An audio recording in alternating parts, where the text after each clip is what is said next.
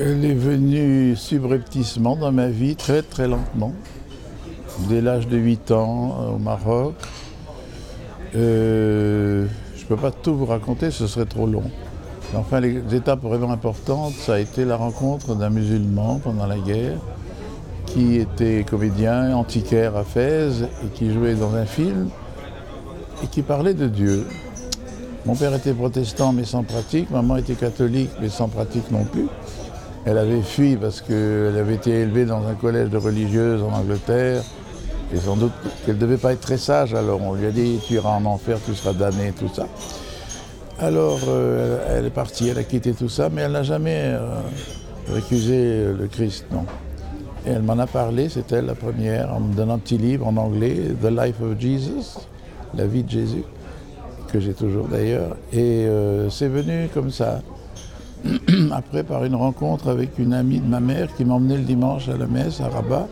Ça me plaisait bien. Je sentais quelque chose, mais je ne pouvais pas exprimer ce que c'était, une certaine joie, un certain bonheur. Alors cette amie qui m'a emmené à la messe le dimanche m'a dit, mais écoute, tu devrais aller à, à l'atelier d'art sacré qui est place Fustenberg. Et là, tu verras des religieux et puis tu rencontreras des gens qui vont te parler de l'art et de la foi. Et en effet, à peine arrivé là-bas, j'ai tombé sur un père dominicain qui a commencé à raconter les possibilités de foi et d'art. Alors ça m'a complètement remué parce que je me suis dit, bah, c'est ce que je cherche. Alors moi qui étais très timide, j'ai quand même eu le courage d'aller lui dire euh, monsieur, si je ne savais pas qu'il fallait l'appeler mon père. Euh, voilà, ce que vous avez dit me touche beaucoup. Ah oui, pourquoi? Ben, Je suis peintre, euh, dessinateur, mais je voudrais être comédien.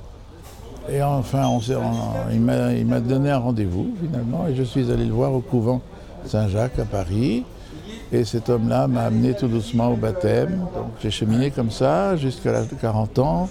Et là sont arrivés des moments très difficiles où j'ai perdu la même année sept personnes que j'aimais. Ça a été un calvaire pour moi. Ma mère, mes tantes, mon oncle, ma marraine, tout le monde est parti. Et ça m'a complètement mis à plat. Mais j'ai quand même eu la force de dire Seigneur, sauve-moi, parce que moi je peux plus. Je n'ai pas envie de vivre. Et ben mon parrain est arrivé par hasard le, jour même, euh, le soir, il m'a dit bah, écoute, ça va pas, tu as l'air, pas bien. Je dis je suis pas bien du tout. Ben, si tu veux, je t'emmène à côté de chez toi. Là, il y a un groupe de prière, tu vas voir, des frères, des sœurs qui chantent, qui prient les uns pour les autres. J'ai dit c'est quoi ça? Ben écoute, viens voir, et puis si ça te plaît, tu resteras. Si ça te plaît pas, tu peux partir. Et il m'a emmené à une réunion charismatique de l'Emmanuel à Saint-François-Xavier, juste à côté de chez moi. Et je suis tombé dans tout ce que je recherchais. Les chants la prière, les paroles de science, la prière les uns pour les autres. Et j'ai rebondi comme ça, de façon providentielle, je dirais. Oui, après le départ de tous ces êtres aimés, j'ai dit au Seigneur, maintenant je suis à ta disposition et indique-moi, aide-moi par ton Esprit Saint à te servir dans l'art.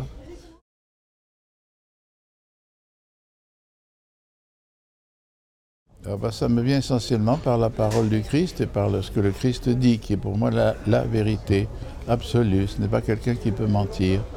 Donc même s'il dit des fois des choses qu'on ne comprend pas toujours, sur l'au-delà, le paradis, euh, je médite sur ce qu'il dit. Et ça, c'est sacré, c'est mon... Tout repose là-dessus.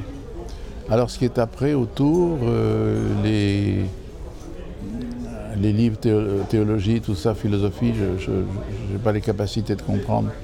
C'est pas du tout. Euh, je, cite souvent Thérèse de Lisieux qui dit Moi, j'ai besoin que des évangiles pour vivre. Je n'ai pas besoin d'autres livres. Donc, euh, donc, pour moi, c'est le bonheur, la joie et cet amour qu'il nous demande Aimez-vous les uns les autres comme je vous ai aimé. Alors, on se dit Seigneur, tu m'aimes Eh bien, dis donc, j'ai bien de la chance parce que, ça, franchement c'est pas toujours brillant. Et donc cet amour, j'y pense, et puis je me dis, ben voilà, c'est comme ça pour chaque être humain, et je vois dans chaque être humain une présence de Dieu, indispensable. C'est ça que je regarde en premier. Je ne juge pas la personne, ni son, physique ou son aspect, ou sur ce qu'elle dit. J'essaie de percevoir où est, où est la vérité, où est le cœur, où est le Dieu dans cette personne puisque nous sommes faits à son image. On, dit toujours, bah, Dieu, on ne le voit pas, on ne sait pas qui c'est. Non, on n'a pas à le voir, ce n'est pas, un, pas un bonhomme avec une grosse barbe comme dans certains euh, tableaux. c'est une présence intérieure, chaleureuse, vous voyez. On est comme la, boule de la Terre. J'ai un, géologue l'autre jour qui m'a expliqué le fonctionnement de la chaleur qui est dans, au centre de la Terre. J'ai dit, mais, ça doit brûler tout le temps. Il m'a dit, non, ça ne brûle pas. C'est une chaleur tellement intense que ça ne brûle rien. Et ça continue, cette chaleur.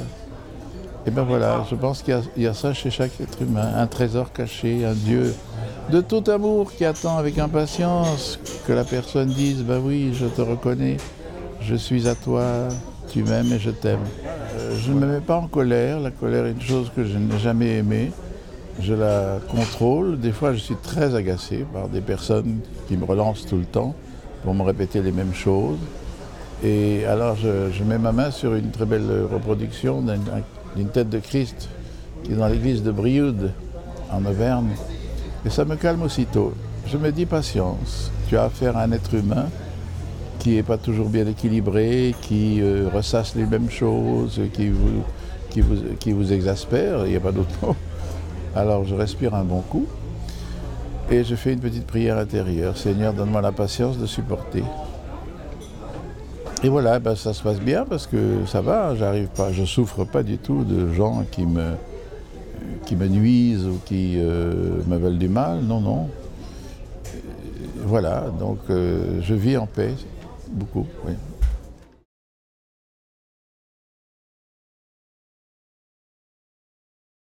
Je pense qu'il y en a, puisque le Christ dit au bon larron, tu seras dès aujourd'hui avec moi dans le paradis. Alors cette question de ce qu'il y a après, on n'a pas de mots pour pouvoir l'expliquer. Alors on dit que c'est l'Éden, qu'on sera tous ensemble, qu'on aura un corps, euh, comment est-ce qu'on dit, euh, qui ne sera pas de chair, mais un corps euh, mystique, enfin je ne sais pas quoi. On ne peut pas savoir. C'est la totale inconnue. Pour moi, c'est une question de confiance. Du moment que le, Seigneur a dit, je vous retrouverai dans le paradis, c'est que ça existe, mais sous une forme, eh bien, on verra bien. Je fais confiance totalement. Je veux dire, ça ne m'inquiète pas du tout. La, mort ne me fait pas peur. J'en ai beaucoup souffert quand c'est les autres qui partent, oui. Et puis quand je lis, euh, je vois les articles des gens tués, massacrés comme ça, on a une espèce de... Ça, ça, vous, ça vous abîme, je veux dire, de voir des choses comme ça, parce qu'on on est dans une espèce de compassion immobile, on ne sait pas quoi faire, on se dit l'injustice, le meurtre, le... bon, eh ben, le monde est ainsi fait, alors il ne faut pas perdre confiance au milieu de cette, tsunami de méchanceté, de destruction.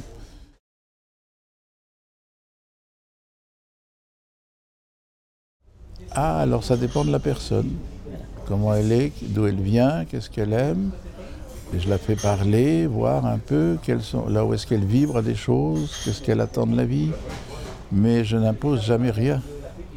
Jamais, jamais, jamais. J'aime beaucoup la phrase de Sœur Emmanuel qui dit, euh, la supérieure de, sa congrégation lui a dit, quand vous enseignerez, ne parlez euh, jamais ni aux musulmans ni aux juifs du Christ mais que le Christ transparaisse, dans votre vie.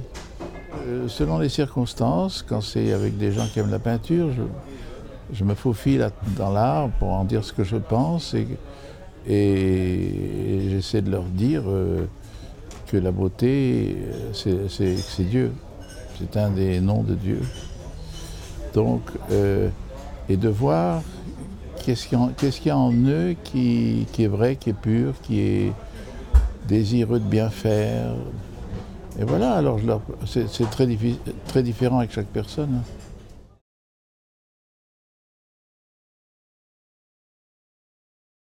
Vous savez, c'est comme le cœur qui bat. Le cœur bat et il bat parce que s'il bat plus, ben, on ne vit plus. La prière, moi, c'est une espèce de respiration de l'âme. Ça oxygène mon âme, mon cœur, et c'est tout le temps. C'est même je dirais, un état de, répétition et de reconsidérer, faire une courte prière pour dire à Jésus, je suis là, même à des heures, même au milieu d'un tas de choses, même en jouant la comédie, ça m'arrive de prier. Donc voilà, c'est une espèce, comme un enfant qui, embrasse sa mère, euh, ça peut être tout le temps. c'est une présence, une consolation, et puis une affection, et puis On a chaud au cœur et puis voilà. Donc la prière, c'est ah oui, c'est un aliment spirituel équivalent pour l'âme ou l'esprit aussi fort que le sang pour le, corps humain. Voilà, ça devient une, Mais je prie malgré moi maintenant. Je pense même plus à prier, je prie. je ne me dis pas je vais prier à telle heure. Non, non, non. Ça peut se passer n'importe où, dans le métro, dans l'autobus, euh, dans les lieux publics. Euh, voilà. J'aurais envie de dire que je, crois en la force de, la, présence de Dieu chez chacun. Et donc voilà, si ça peut toucher quelqu'un d'entendre dire ça, que Dieu est là. il ne faut pas le chercher ailleurs.